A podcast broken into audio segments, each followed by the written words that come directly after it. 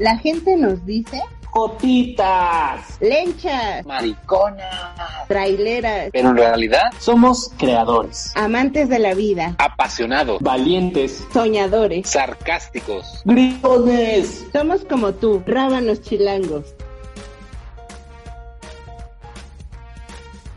Qué Oigan, Diga, joven. La vez pasada, ya ven que en, nuestro capítulo anterior, mira, soné como de resumen de telenovela o de, de radionovela. Es que ya, oye, ya las series, ni ya las tengo metidas hasta el tuétano, pero soné, soné como a serie, así de, en nuestro capítulo anterior hablábamos de justo estas relaciones íntimas o afectivas o sexuales que de pronto se dan de formas, eh, digamos, fuera de lo común o, o de lo normal, en, o de lo, no, de lo común, vamos a llamarle común, de lo común, del, de lo, del tipo de relaciones que la mayor parte de la población sostiene, digamos, ¿no? Claro, porque no, todo lo, no todo lo común es normal. Exacto. Y lo normal, no lo pues no existe. No existe lo normal. A ver, ¿quién es normal? Yo, discúlpame. No, no, mi amor, mira, tú eres la menos normal. Mira, ninguno de los que estamos aquí, o sea, nuestra foto no aparece en el diccionario abajo de la palabra norma. Jamás aparece. Si yo soy varonil, si, yo soy varonil, entrona con lugar. ¿Seguro? Eso sí, eso sí, para que veas. no, pero hablando de, de, esos asuntos y, y de las, las relaciones sugar y ya lo que hablamos la vez pasada, pues en mi investigación, porque aquí Rabanites, aunque ustedes no lo crean, investigamos. Hacemos investigaciones jurídicas. Somos leídas y escribidas. Y escribidas, efectivamente. Tenemos, detrás de nosotros hay todo un equipo de investigación especializado en diversos temas de interés social, político, económico, cultural y sexual, candente, todo, ¿o no? Honoris causa. Oye, qué bárbara, si te escuchaste, un hombre, te escuchaste bien profesional. O sea, solo tenemos la Wikipedia. Pero tú te escuchaste, mira, yo te oigo y te creo. Para mis, para mis chavorrucos rabanitos solamente tengo el rincón del vago. El Encarta. Monografía.com. Monografía.com. AOL. ándale, ándale. O sea, sí hacemos la tarea. No nada más hablamos a lo pendejo. Bueno, sí, también hablamos a lo pendejo. Pero también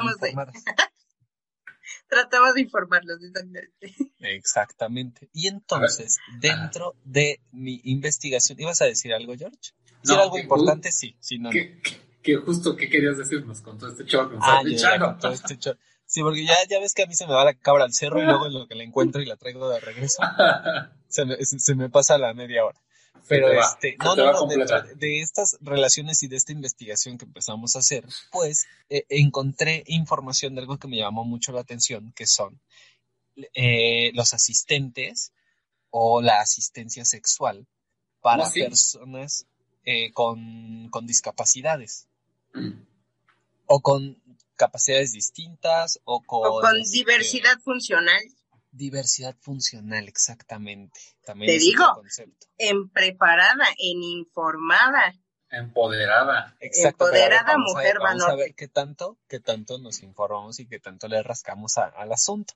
Pero de entrada, el concepto me llamó mucho la atención porque, porque claro, o sea, pensamos comúnmente o, o, tenemos como, o más, no, mejor dicho, no tenemos como, como esta perspectiva eh, en torno a, las personas justo que tienen eh, diversidad eh, funcional, ¿no? Y muchas veces, como, como leía en varios artículos, los vemos o, se les ve como niños eternos, como gente que no, no tiene, que son asexuados o que, o que no piensan en eso, o que no lo necesitan, ¿no? Yo. no, no, mira, tú de que no, tú lo necesitas. o sea, no. Tú ya lo necesitas. Soy asexuada. No, no, no. ¿Cómo?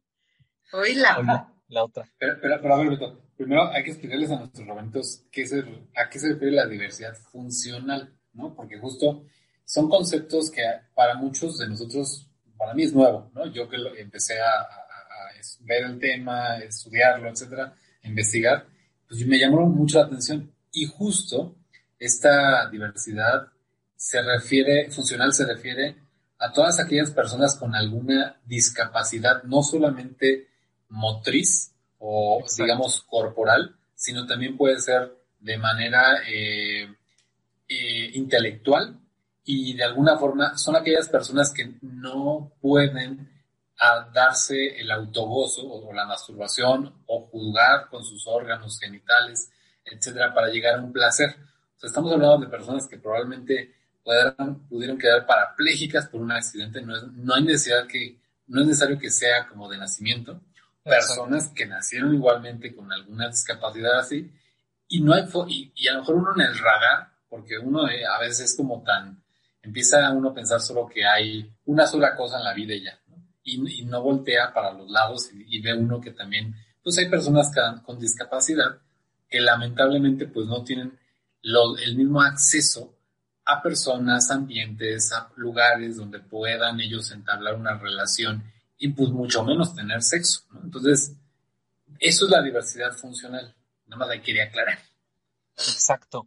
Y, y, en, y en estas cuestiones, pues también son gente a quienes se les dificulta por lo mismo, eh, no solo el acceso a ciertos lugares, sino el acercamiento a otras personas. Porque la, la relación o, el diálogo, pues se ve atropellado o uno no, no sabe cómo acceder o después de algún accidente muchas personas pierden la confianza, pierden eh, autoestima, no sé, o sea, por muchas razones y necesitan justo de, de este tipo de procesos o de este tipo de acompañamientos.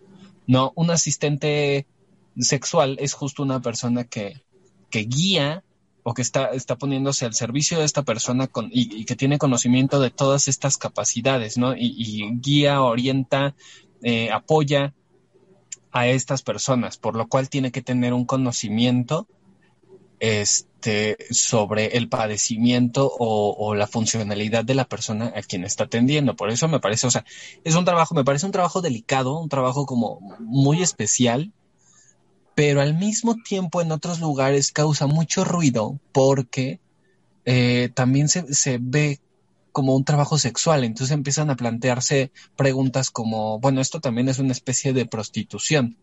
Y ahí es donde se vuelve mucho más eh, eh, delicado el asunto porque tiene todas estas aristas, digamos.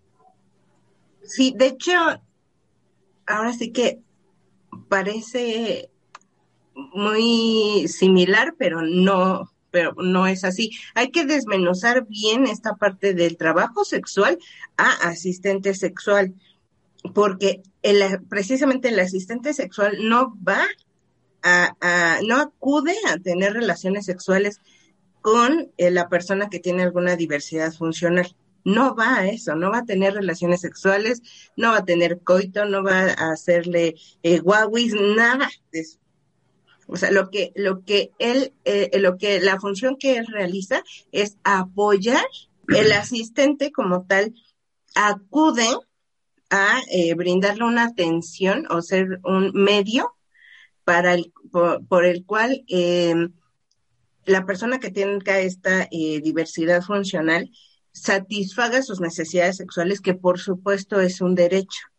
Un ejemplo de ellos y que no es tan fácil de digerir es, eh, pues de hecho para muchas personas, es que el, asistente eh, sexual acude y el, y el mismo eh, usuario incluso hasta se puede masturbar con la ayuda de las manos del asistente, que es distinto a que va el asistente y lo masturba.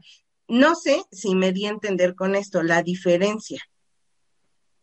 Pues sí, es un poco complejo, ¿no? Entenderlo, porque, mm, y como diría Beto también, sí se, así se puede malinterpretar que es un trabajo sexual. Que, miren, al final del día, yo sí creo que, evidentemente porque hay un cobro, o sea, obviamente para que exista un asistente sexual, debe haber un cobro para que se satisfaga un derecho. De hecho, mi George, perdóname que te interrumpa, te comento.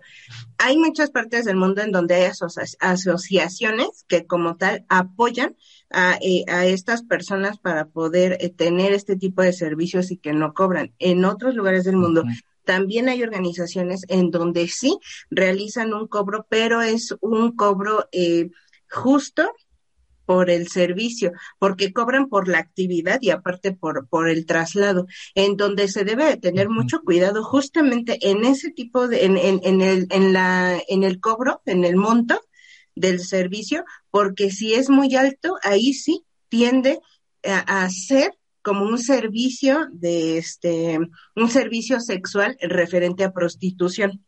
Entonces ellos tienen como una línea en donde sí deben de tener como un, mínimo y un máximo en donde se haga ese diferenciador de las, de las cuotas, por decirlo así, de los trabajadores sexuales. También recordemos que, que, las personas con diversidad funcional son, son la población que también sufre de, de muchas veces de abuso sexual justamente. Entonces, ahí también hay una línea muy delgada que, que, siempre tiene que estar presente. Y como bien dice Agla, ¿no? O sea, no, no necesariamente eh, la asistencia termina en un coito. Eh, muchas veces hay muchas personas que lo único que necesitan es cariño, son caricias. Entonces, sentirse como en esa, en ese contacto físico, en ese contacto este, e, erotizante o erótico, con otra persona. Y esto al mismo tiempo les va generando o, se va restableciendo en ellos la, confianza. Y, tiene que haber muchísima empatía en ese trabajo. O sea, no es como cualquier otro trabajo sexual eh, del, del, tipo que quieras, que es justo una persona que va a cumplir un trabajo y este cobra y se va. No, este es un trabajo que requiere muchísima empatía con la persona a la, que le estás asistiendo o las personas, porque también este, se puede hacer asistencia a parejas con diversidad funcional que no, o, para quienes no es tan fácil o están en, en esta búsqueda de, de, encontrarse sexualmente o de erotizarse. Entonces, eh, la ayuda del, del asistente, del o la asistente, este, les puede ayudar justo a cómo, cómo tocarse, cómo tratarse, cómo hablarse tal vez, como, ¿no? Todo ese tipo de cosas. Sí, la verdad, es un tema, la verdad, nuevo para, o sea, para mucha gente que, seguramente nos está oyendo, Rabanitos. Es un tema del que no se habla.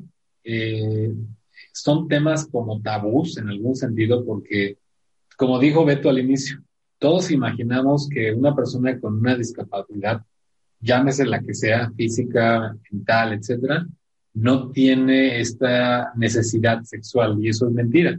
Realmente yo, yo puedo contar el, eh, el tema de que, bueno, yo tenía una tía que ella tenía una discapacidad mental y también de habla. Yo recuerdo mucho de ella que, pues, había veces en que estaba muy de buenas y ella entendía, entendía todo y, podía hablar como balbuceando, ¿no? Pero sí, sí podías entablar una conversación con ella.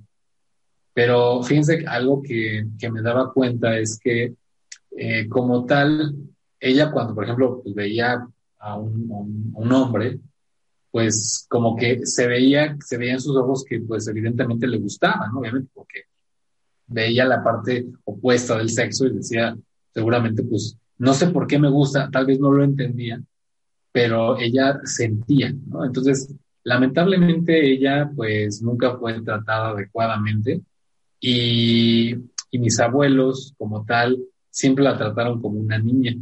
Entonces, yo me imagino todo el sufrimiento que ella tuvo. Evidentemente, una por no poder hacer una vida independiente como cada uno de nosotros, que podemos caminar, salir, ir, venir, trabajar, hacer sus cosas. Y yo veía que en ocasiones ella se, se encontraba como muy, muy estresada, o sea, porque ella estaba todo el día encerrada. Eh, la verdad fue, una historia muy triste realmente porque sí era una persona que lamentablemente no podía acceder ni siquiera a una vida independiente, mucho menos salir a la calle sola, aunque sí podía caminar, podía hablar, aunque sea balbuceando. Eh, digamos, era una persona voy a decir esta palabra, normal en los términos de una persona que puede ir, venir, etcétera, pero mis abuelos nunca la dejaron, ¿no? Y obviamente por este hecho de, creer que siempre era una niña, y en alguna ocasión que, pues le, dijeron, bueno, a mi abuela, pues es que la señora pues necesita realmente pues salir, necesita explorar, inclusive hasta quería conocer una persona. Y mi abuela pues dijo, no, la verdad es que dijo, no, es que ella es una niña, ¿no? Entonces, fíjense el, gran error que a veces los papás tienen cuando pueden tener un hijo con este tipo de, discapacidades eh, que no les permiten ser ellos, ¿no? Y que evidentemente ellos dicen, no, es que e, ella o él está enfermo y pues mucho menos pensar en que necesita sexo, ¿no? Que necesita realmente una interacción. Entonces, realmente eso es mentira. Y ahora que estamos hablando de ese tema, yo tampoco lo sabía. Yo tampoco sabía que existían este tipo de organizaciones que, se ha dado más en Europa, por ejemplo en España, eh, por lo que he investigado como esta asistencia sexual de alguna forma, asistida por una persona profesional que está capacitada, que evidentemente, como dijiste tú, Agla, no te va a masturbar, no va a tener coito contigo, pero te va a ayudar a que tú explores tu cuerpo, si es que tú eres la persona que, que necesitas esa asistencia, y que de otra forma también sería imposible, ¿no? Entonces, pero para eso también eh, creo que la gente tiene que entender y abrir la mente de que no solamente es negro y blanco las cosas, ¿no? Y que hay diversidad de, de personas que tienen necesidades varias y vastas y que en este caso la asistencia sexual no podría considerarse probablemente una, un tema de prostitución, porque como ya han dicho, no es que se pague un dinero por un placer y se acabó y la persona se vaya. No, realmente es una preparación continua de esta persona que es el asistente y creo que también lo que falta hablando en México, el país donde estamos nosotros, es mucha legislación sobre ese tema, del cual no hay. O sea, creo que han, si hay, o probablemente esté mencionado en, algún, en alguna ley, esto de la asistencia sexual no está regulado. Entonces, puede prestarse a muchas personas que abusen de esto para poder acceder a estas personas que requieren la asistencia, cobrarles de más e inclusive hasta robarlos y abusar de ellos, ¿no? O sea, puede darse en ese, en ese sentido. Creo que sí sería muy importante hablar de ese tema y también exponerlo y que la gente lo conozca. Entonces, para nuestros rabanitos que nunca lo han escuchado, pues la asistencia sexual siempre ha existido. Lo único es que eh, siempre ha estado como oculto, ¿no? Y como que no sabemos más allá de eso porque no nos afecta hasta que no tengamos un familiar. Sí, efectivamente, y de hecho, como bien lo dices, mi George, todas las personas con discapacidad tienen, eh, pues tienen derecho al placer y al disfrute de su sexualidad, y eso efectivamente no está regulado por absolutamente nadie. Hay un gran índice de abuso sexual también en personas con diversidad funcional y de hecho hasta muchas veces existe la esterilización sin que ellos estén conscientes de lo que les están haciendo y por supuesto sin que hayan dado un, un, consentimiento para ellos. Entonces también, o sea, es uno de los puntos que también se tiene que tratar en, en, este, en la instancia que corresponda y que no están haciendo caso para esto mismo y, ampliar un poco o reformar esta eh, las cartas de derechos sobre la gente con diversidad funcional o gente con discapacidad, ampliarla, porque es muy reciente, o sea, apenas en los 90 se empezó a establecer justo que, que eh, este tipo de personas pueden tener, eh, son personas eh, igualmente y tienen eh, acceso y tienen derecho a contraer matrimonio, a formar una familia y, el derecho justo a la sexualidad. Pero es algo que está por encimita y muchos países sí, lo tienen muy claro y lo asumen y lo adoptan, pero justo este tipo de cosas como, como la asistencia sexual, que, que se haga ley, que se reconozca como tal, eh, está apenas en, en vías, ¿no? Aquí en México pues no, no sabemos hasta cuándo. Eh, eh, no hay como tal, o sea, a través de organizaciones fuera de México se han logrado como establecer, pero es, es un trabajo hasta cierto punto todavía clandestino. o que labora en, en la clandestinidad. Y son en realidad pocos países los que, los que este, ya lo están poniendo en práctica, digamos. En práctica. Sí. Por ahí está eh, Japón, eh, España. Dinamarca, España, Francia, eh, Holanda, Bélgica, Alemania, ya lo mencioné, no me acuerdo, pero, pero en realidad son muy contaditos, o sea, no son ni siquiera 10 países los que, los que ya están llevando a cabo esto. Entonces, imagínense el camino que todavía falta para que, y sobre todo lo que decía George, ¿no? Que la gente, que, que el resto de, de la ciudadanía sea empático y empiece también a informarse eh, sobre esto. Y es que sabes que también es muy complicado, o sea, la verdad es que mi México en muchas cosas está cañón, porque precisamente eh, em, las formas de, de, pensar respecto a este tema de la sexualidad, de la diversidad funcional, eh, está sustentado eh, únicamente eh, por prejuicios y suposiciones más que por temas de salud. O sea, ellos, o sea, todos en algún momento o creo que ni nos pasa por la cabeza que eh, las personas con diversidad funcional tengan deseo sexual, necesidades sexuales. Creo que ni nos pasa por aquí. ¿Por qué? Porque precisamente como los, los eh, vemos de alguna manera vulnerables o, de, o también dependientes de alguien más, pues ni por aquí nos pasa. Y hay, hay algo también muy interesante que muchas personas eh, que tienen alguna eh, algún tipo de esta diversidad, también son independientes y no significa que independientes eh, eh, sea que no necesitan ayuda de nadie, sino que ellos decidan sobre su cuerpo, quién los va a atender, quién los va a apoyar, de qué manera los van a apoyar, qué instrumentos necesitan para ellos mismos ser más funcionales y más autónomos. Y eso la gente tampoco lo ve como George nos contaba en su, en, eh, su caso familiar, ¿no? Exacto. De, de que veían a tu tía George, ¿era?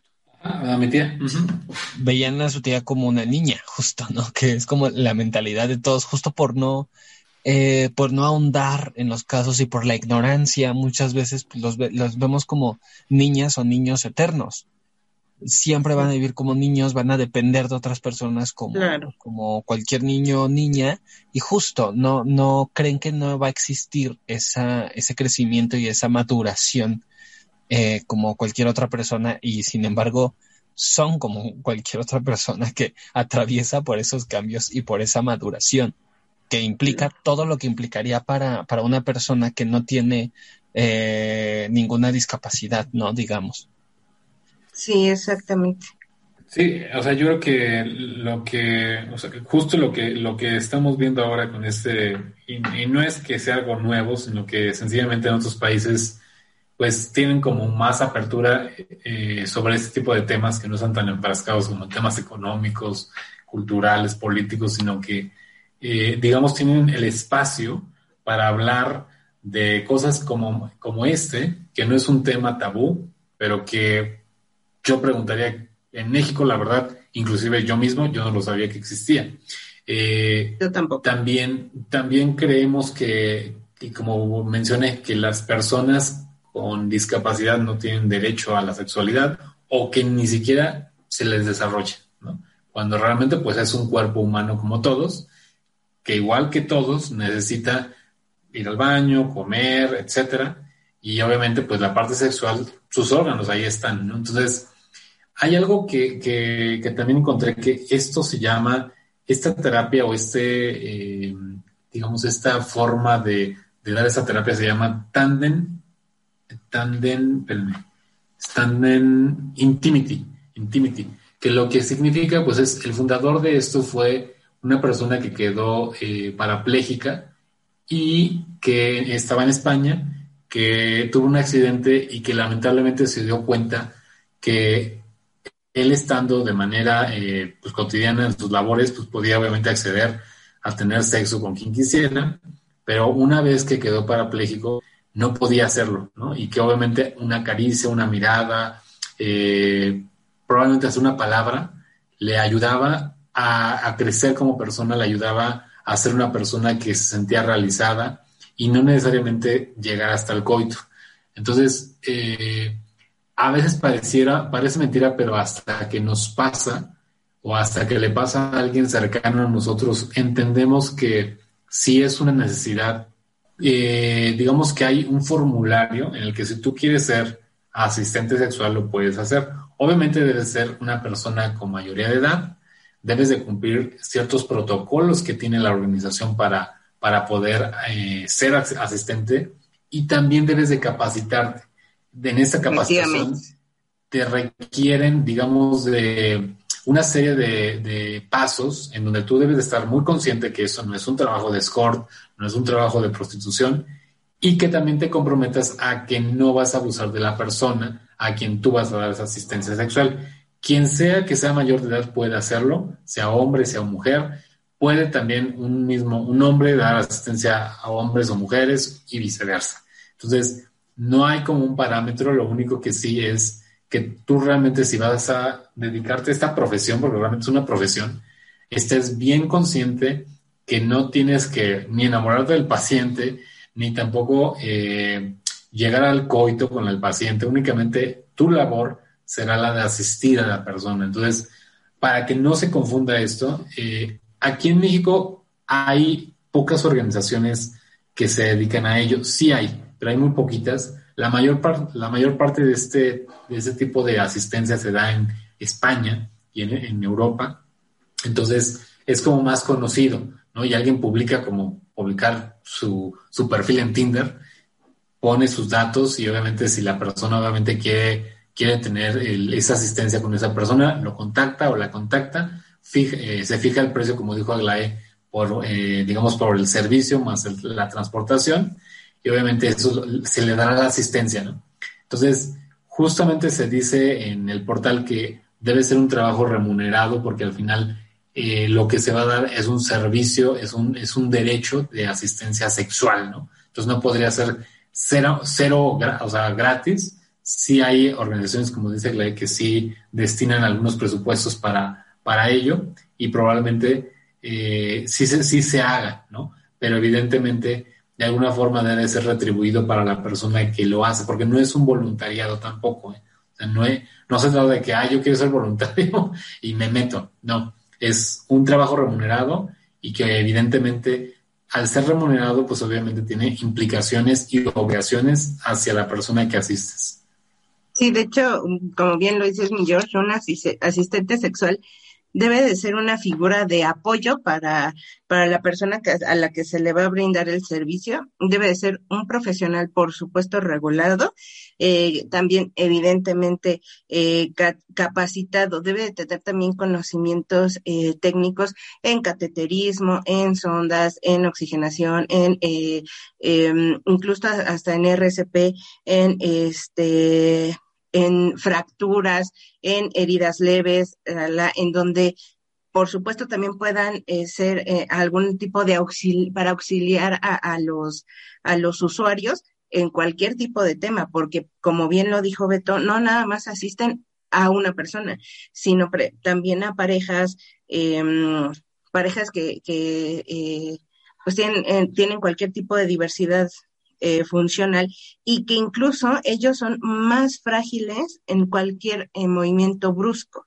Entonces sí deben de estar especializados en, en, en, algunos temas como los que les acabo de mencionar y por supuesto tienen este deben de, de tener conocimientos de las necesidades básicas de, de estos de estos usuarios.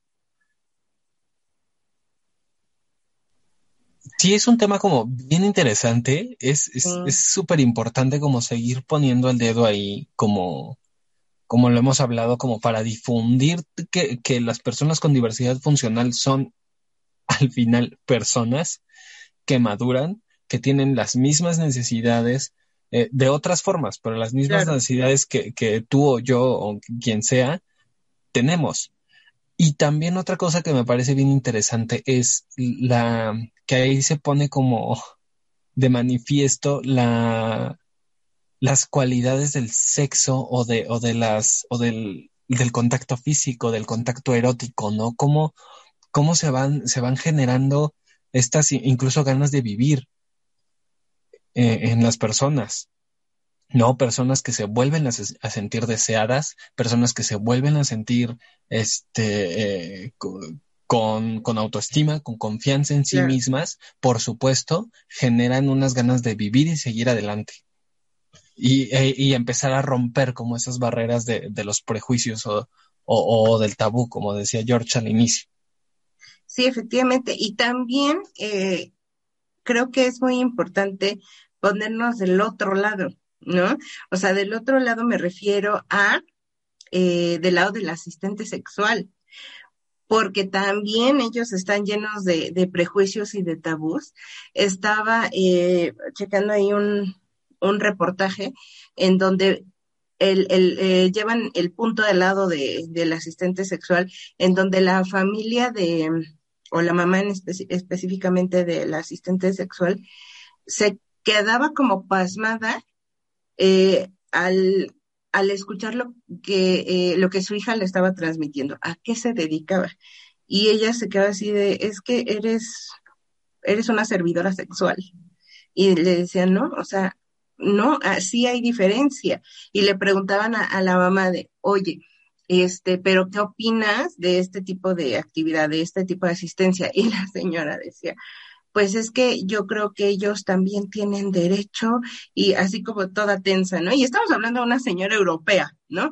De, es que ellos también tienen, por supuesto, derechos de poder gozar de una sexualidad, pero, pero ¿por qué mi hija y no otra persona? Y dices, güey, me sonó a de, los gays tienen derecho a vivir, pero, pero que ninguno de mis hijos sea gay, ¿no? que deja tú la, la, región del mundo en donde esté, o sea, muchas veces son los contextos, o sea, la ignorancia aquí y en China, como el coronavirus. la ignorancia está en todos lados. Y los contextos también, pues hay, hay este, pues contextos todavía ultra conservadores que por supuesto, o, o muy rígidos, o ignorantes absolutamente, en donde, ok, este, tolerarlo, digamos, o tolerar ciertos temas que, que, van avanzando junto con la humanidad, ok, eso es una cosa, pero asimilarlos, opinar sobre ellos, eh, comprenderlos realmente, es ahí el, el paso difícil. Comprender y, y, la empatía. Creo que la empatía es lo que ahora más que nunca nos hace falta y lo que nos abre muchísimas puertas, porque a través de la empatía, de ponerte en los zapatos del otro con tu propio punto de vista y tu propia vida, nos abre la posibilidad de poder entender realmente el padecimiento, los sufrimientos o los deseos de la otra persona, sea quien sea, con las facultades que tenga. Y, nos hace falta eso. Uno vive su propia vida y, mis problemas son mis problemas y son solo míos y yo tengo la solución y yo solo yo puedo. Y no, abrirte y compartir que los demás tienen otros problemas o pueden tener los mismos problemas que tú, compartir las formas de resolverlo, que, que muchas veces podrían ser las mismas aquí y en, y en Europa o en, o en Japón o en Australia o donde quieras, ¿no? Te, te, puedes acompañar. El acompañamiento, pues, que de eso se trata. Justo estas personas acompañan para, para crecer juntas o para, pues sí, eso, ¿no? Sí, y sabes qué, o sea, bien como tú lo dices, Beto, hace falta un buen, un buen de, de, de mm, empatía con la gente, hace falta un buen de respeto y hace falta un buen de aceptación. Eh, se los he dicho muchas veces, la aceptación no significa que estés de acuerdo, porque cada quien tiene su forma de pensar y tiene sus propias creencias, sus costumbres, su educación, lo que quieras. Pero el hecho de aceptar es aceptar que existe y que tú no te tienes por qué meter en ciertas circunstancias eh, que no son tuyas, vaya, ¿no? O sea, que son de alguien más. Y en el caso, por ejemplo, de asistentes, eh, asistentes sexuales, nuevamente. No, hay mucha gente que no llegará a aceptar en su momento cuando esto se expanda más, que no vaya a aceptar que existe una, una, em, una asistencia sexual porque su contexto, insisto, es de este tamaño y que nada más piensan que existe el servicio, eh, el servicio sexual en cualquiera de sus formas, pero no puede haber un asistente sexual porque entonces ya es prostitución. Entonces, sí hay que abrir em, la mente. No digo que muchos temas en los cuales actualmente se están abordando, no digo que sean fáciles de digerir, porque incluso para nosotros eh, o para muchas personas que, que tenemos una mente un poco más abierta, es muchas veces difícil de entender, pero no es nada complicado, simplemente hay que informarse. Qué bárbara, maestra. Oigan, vamos a un corte rabanites, en lo que, porque ya es hora de, de el monchis habitual de mi George. Hoy no, no sabemos qué se va a preparar de, de, de comer, cenar, desayunar. este, y yo como soy de vejiga pequeña, pues tengo que ir al baño, ¿verdad? Para eso son los cortes. No, no son cortes y regresamos, no puedo con ustedes. Hola rabanitos, ¿aún no saben qué es FlexiFood? Se los explico. Productos de origen vegetal. Productos en los que damos prioridad que sean de origen nacional. Son saludables y divertidos. ¿Quieres conocer más? Sigue las redes sociales. Búscanos como FlexiFood Vegan Food o bien en un WhatsApp puedes mandar tus dudas al 55 21 43 80 36. Además tenemos una super promoción para ti. Tan solo por decir que escuchaste Rábanos Chilangos, puedes obtener un 5% de descuento si compras 250 pesos. Y si compras 500 o más, te hacemos el 10% de descuento directo. No lo olvides, FlexiFood.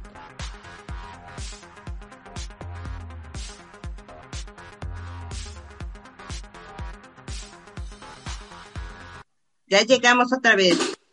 Y luego mi Betty, que este, este es llegamos, tu programa, así, Chihuahua, así, este es tu así. programa.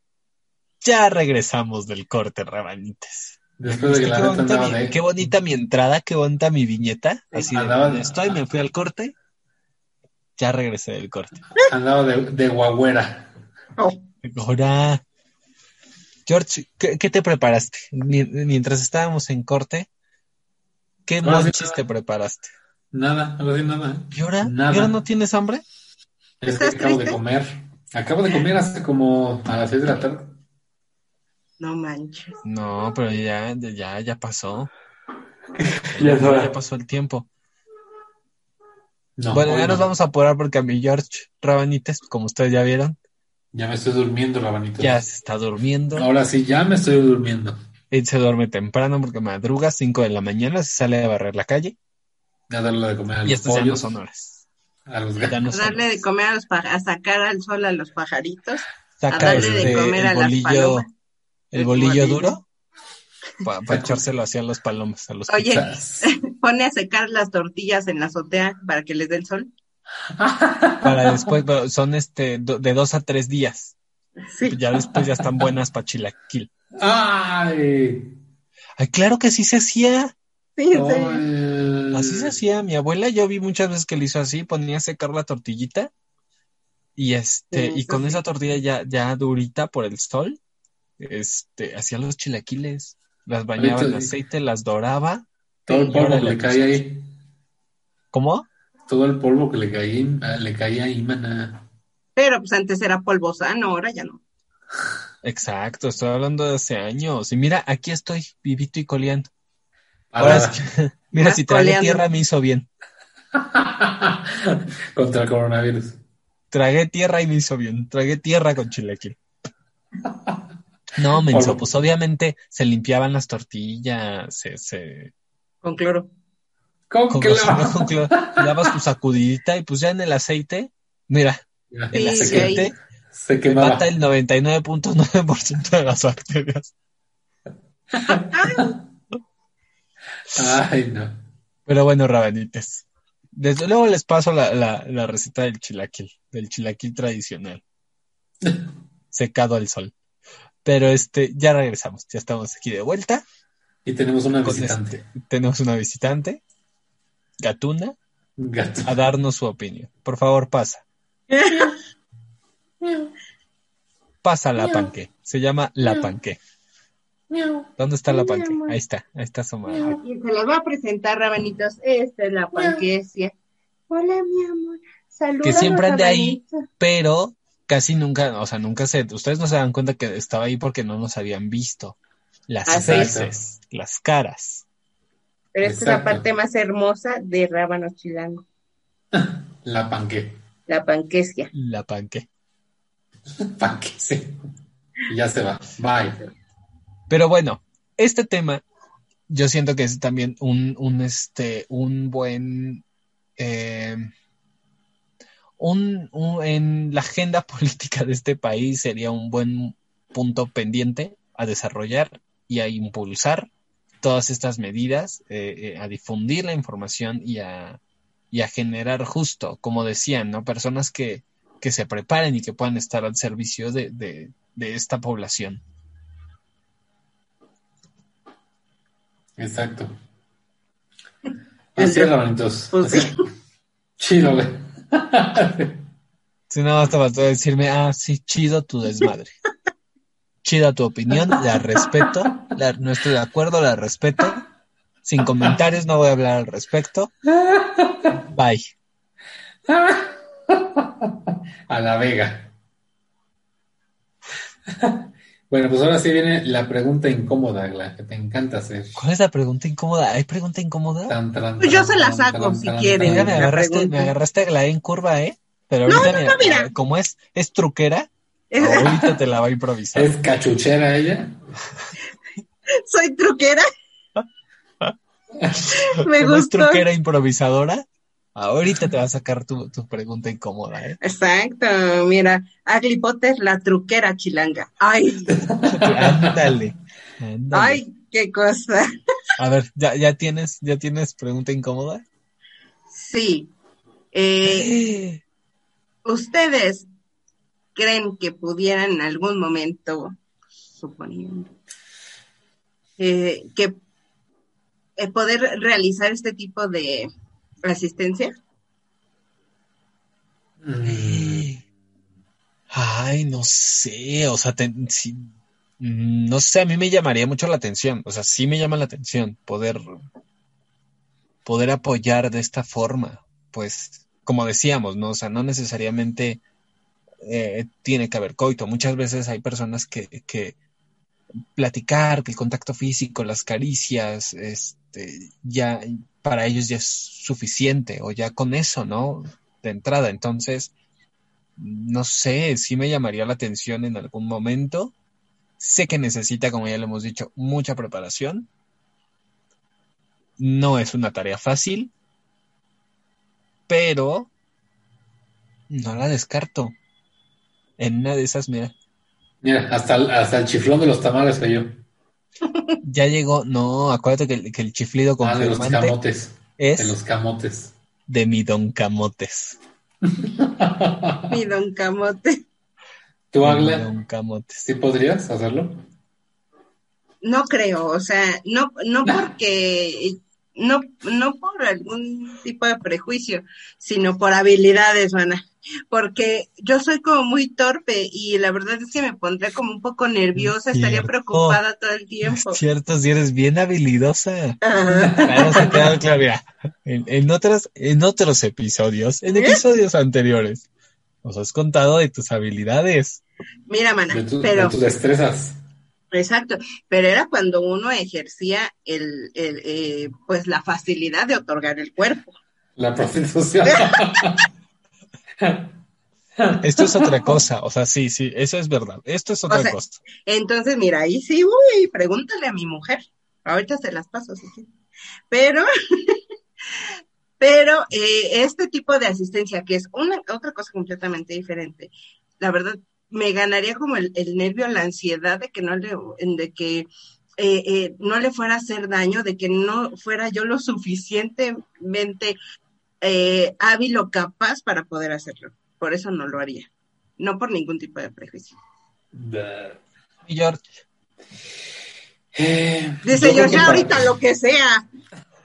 No, es que justo, justo eso es a lo que iba. O sea, creo que si la persona, por ejemplo, se me ocurre que alguien deja de tener trabajo, ¿no? Por decir, y se encuentra esta opción que probablemente puede ser una, una buena opción para ganar dinero, ¿no? No es que vayan a estar cobrando miles de pesos por cada vez que están haciendo asistencia, o quién sabe, puede ser que sí, tenga buena habilidad. Pero creo que también debe ser, debería ser como un trabajo de vocación, ¿no? O sea, como el que tiene vocación para, para ser médico, para ser enfermera, para ser piloto, para X, ser contador, lo que sea.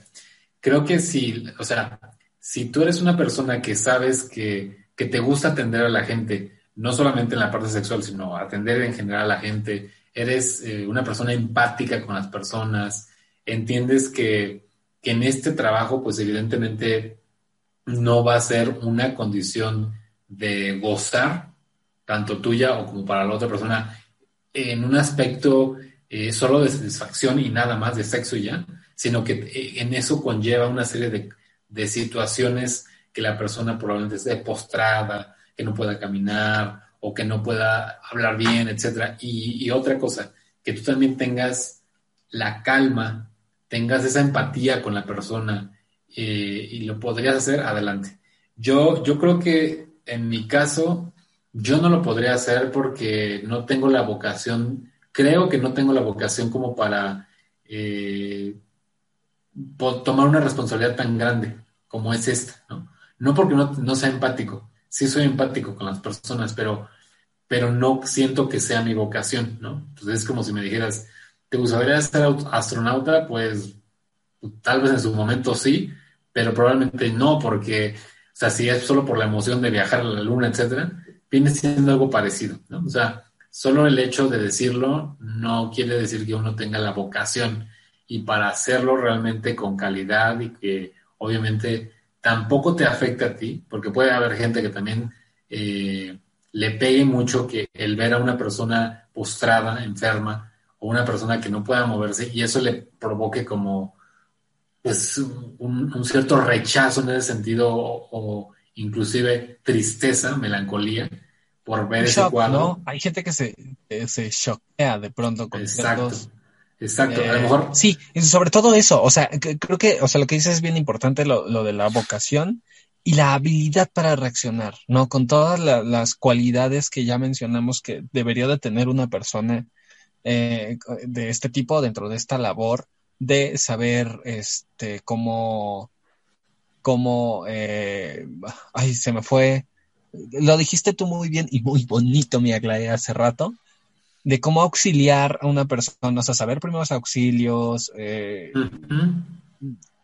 aplicar eh, medicamentos inyecciones catéter todos estos detallitos que son médicos Híjole, también requiere que ser una persona habilidosa y que sepa cómo reaccionar.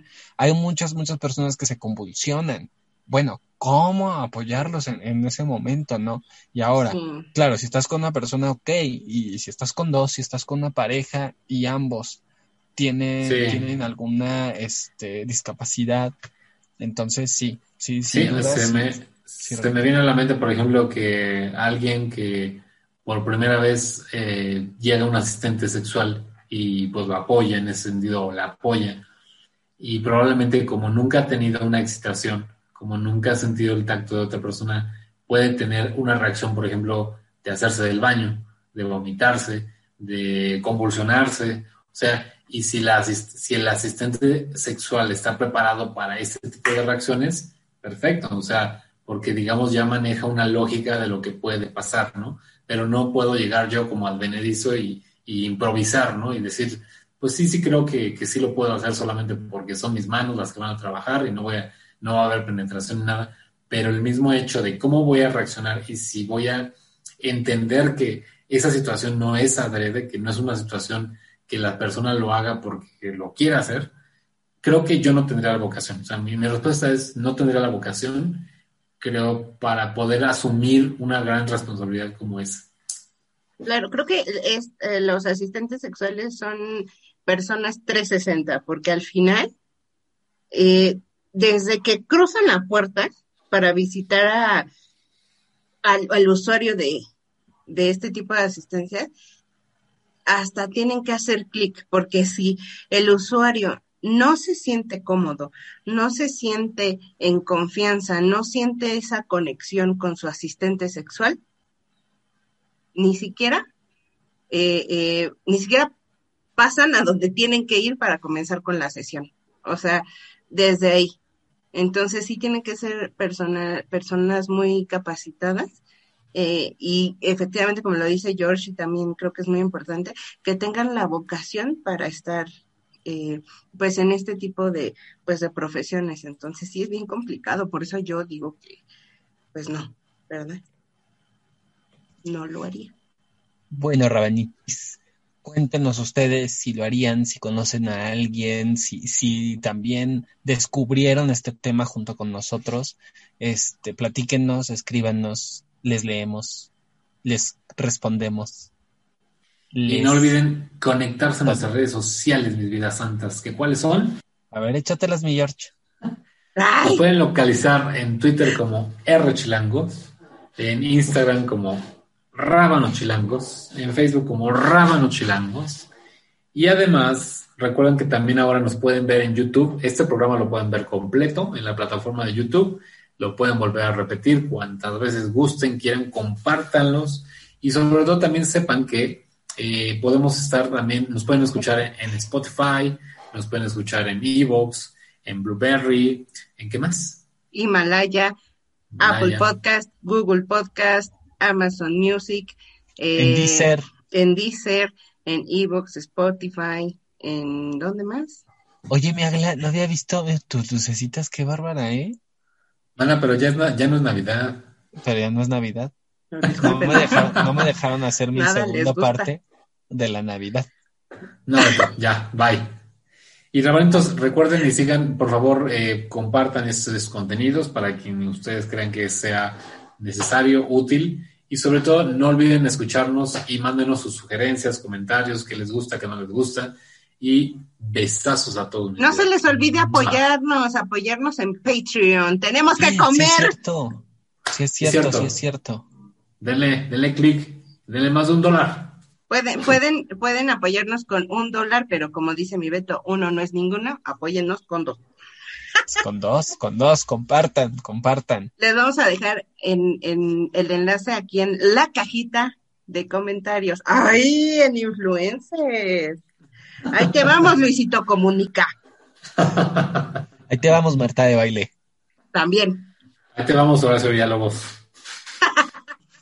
Ahí te vamos, este. Kim Kardashian. Ahí te vamos, Yuya. Ahí te vamos, este. Doctor Gatel.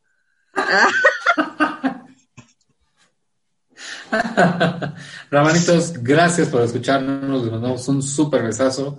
Y no olviden escucharnos en el siguiente episodio, Ramanitos. Los amamos, recibimos comentarios, los saludamos, los amamos, los abrazamos, los toqueteamos, los nalgueamos, jalones de greñas y ahorcones, todo hermoso.